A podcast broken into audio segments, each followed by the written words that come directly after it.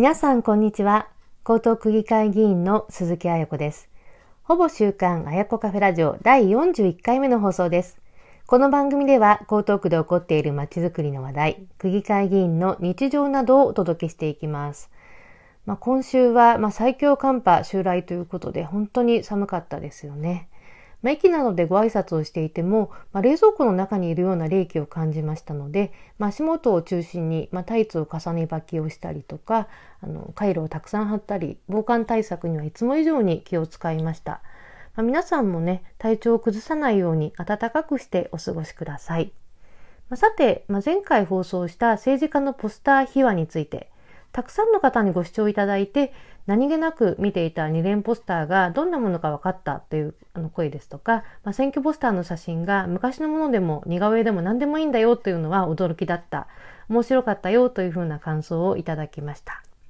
で選挙に立候補するときに、まあ、選挙ポスターをどうするかまあ、どうやって見せるかというのは本当に大事なことで、まあ、ポスターの写真どこで撮ったのとかカメラマンさん誰がおすすめみたいなことも、まあ、議員仲間たちと情報共有をしたりしています。で就活の写真で、まあ、有名なスタジオがあるのと同じように、まあ、選挙ポスターを専門にしているスタジオですとか、まあ、この人に撮ってもらうと当選するというようなねカメラマンさんもいたりします。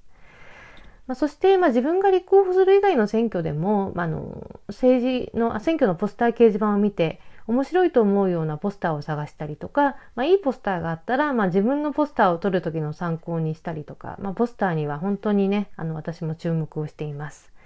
で以前あの政治家とファッションのお話をしましたけれども、まあ、どう見せるかというビジュアル面を考えるのは、まあ、政治家のみならず人前に出る職業であるとかお立場の方にとっては大事なことだと思います。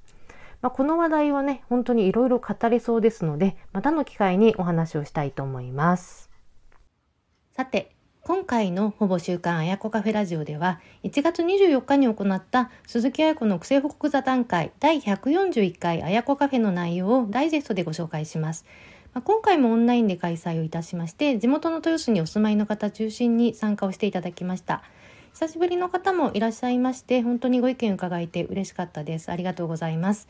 内容としてはコロナ関係区議会の定例会の報告と2月に開催をされるあの区議会定例会最後の定例会の開催案内そして私が参加した江東区の新年行事や二十歳の集い成人式のお話そしてあの江東区長選挙と区議会議員選挙について、まあ、最後にお話をさせていただきました。で、あやこカフェの内容は、まあ、これまでのあのあやこカフェラジオでご紹介したことを題材にすることも多いので、今日はですね、初めてご紹介をする江東区長選挙と区議会議員選挙のお話、そしてコロナのお話を少しお話ししたいと思います。まずは江東区長選挙、区議会議員選挙についてです。選挙の話については江東区の選挙管理委員会の公式な情報ですとか、まあ、報道、まあ、各政党とか予定候補者がホームページで公開している情報などをもとに、まあ、客観的な情報提供ということでお伝えをしました。でまずはあの江東区長選挙と江東区議会議員選挙の執行についてこれは戦艦情報なんですがあの全国一斉で自治体議員の選挙を行う統一地方選挙の後半まあ、4月16日に告示をされて4月23日が投票日になります。2月6日には区長選挙と区議会議員選挙に立候補をしようとする方を対象に立候補予定説明会というのが開催をされまして、まあ、選挙の立候補にあたって必要な手続きですとか、まあ、書類の説明があります。まあ、ここではあの選挙にあの立候補しようとする方があの代理人の場合もあるんですけれども一堂に集結をしますのでまあ、新人の候補者の方など、まあ、新しく立候補を予定している方の顔ぶれも分かりますし、まあ、立候補者あの予定者名簿というのが報道機関にも公表されてあの公になりますので、まあ、4月の選挙がどのようになるものか候補者や選挙に関わる陣営にとっては、まあ、肌でリアルに感じられる、まあ、ドキドキする機会でもあります。まあ、そして3月20日から3月31日までの間には選挙の立候補に必要な書類の事前審査というのがあります。これは選挙の告示日初日に立候補手続きがスムーズにできるように事前に書類のチェックなどを済ませておくということでやります。で選挙の告示日の4月16日には立候補の届け出というのを8時に行ってあのくじを引いてあの届け出を順位を決定して、まあ、選挙ポスターとか選挙広報とか名簿に掲載する順番などが決まるということなどについてお話をしました。で次はあの江東区長選挙と江東区議会議員選挙について、まあ、現時点で分かっている立候補予定者の顔ぶれや動向などを、まあ、報道ですとか、まあ、候補予定者の方が公開している情報に基づいて、まあ、客観的になるべく主観を入れないようにお伝えをしました。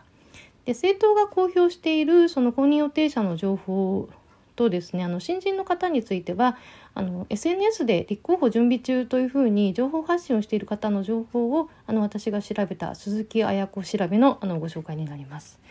まずは現時点であの3人の方が立候補を名乗り出ています。まずは現職の山山崎隆明区長が5期目を目指して立候補するということを11月25日の江東区の区議会定例会で表明をされました。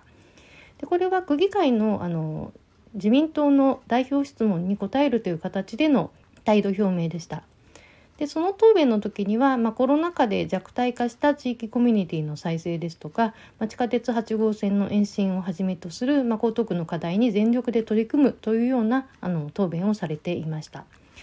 まあ、そして2番目に名乗りを上げましたのが訪問介護ヘルパーの芦沢玲子さんという方。この方はあの東京都知事選挙に立候補した宇都宮健治弁護士が代表を務めている会の方々などがまあ応援をしています。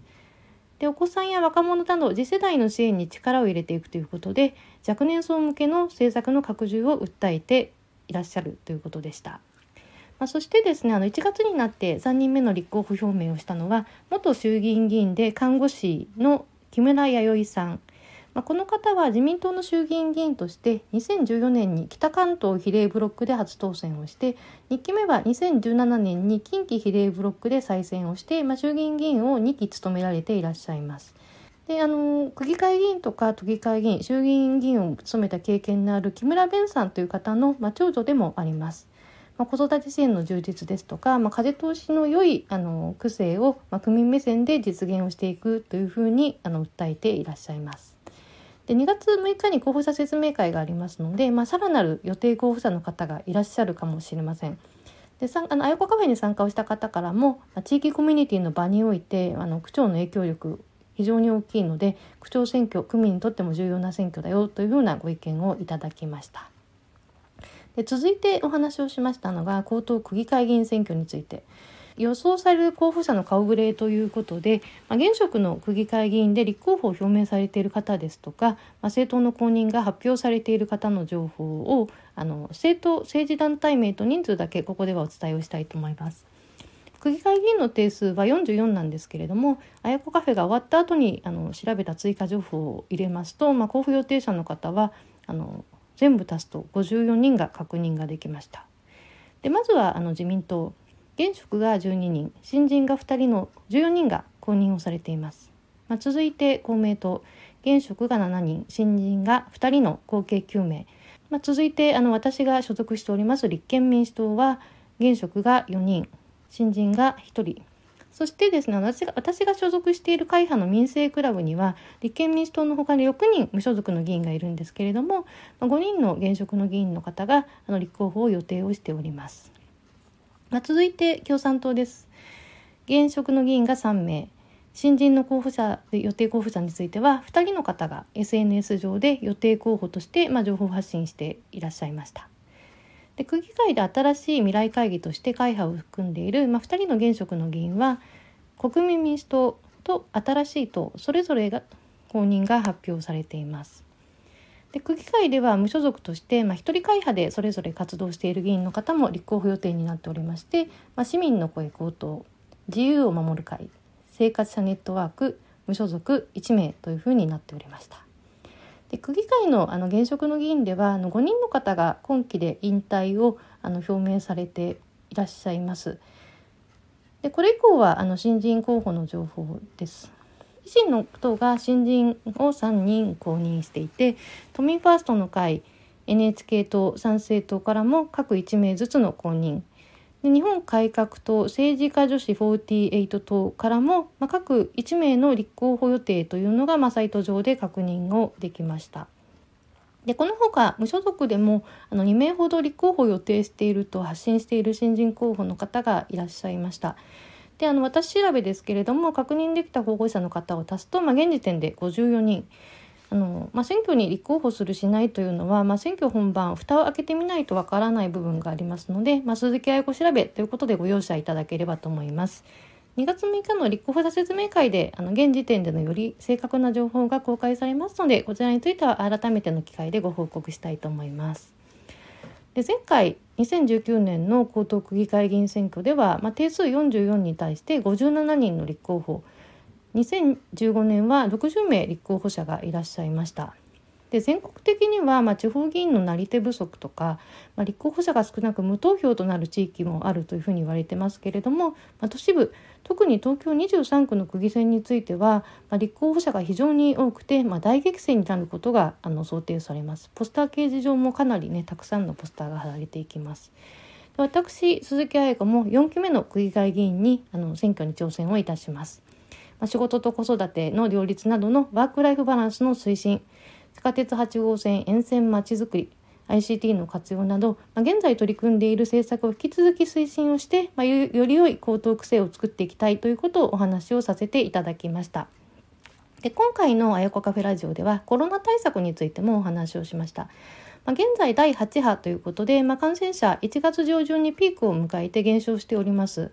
で江東区のワクチン接種率も3回目が 69%4 回目が47%ということであの徐々に上がってきてるんですけれども、まあ、インフルエンザとの同時流行なんかもありましてまだまだ予断を許さない状況だというふうに考えています。で新しい情報としてはあの新型コロナウイルス感染症の、まあ、感染症法の上の扱いを現在の2類相当からまあ、季節性インフルエンザと同等の5類に移行するという動きが春以降あるということで、まあ、ゴールデンウィーク明けになるかと思うんですけれども、まあ、最近の報道ですとか、まあ、5類に移行したらどう変わるのかについてお話をしました。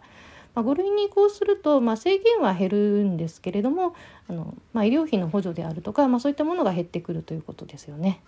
で参加者のご意見といたしましてはあの5類の移行については、まあ、賛成ということで。であの5類の移行は、まあ、以前から言われていたことなのに今になってなぜ決まったのか、まあ、科学的根拠があるようには思えなくてもうそろそろいいよねみたいな雰囲気で決めてるんじゃないかっていうふうなご意見もありました。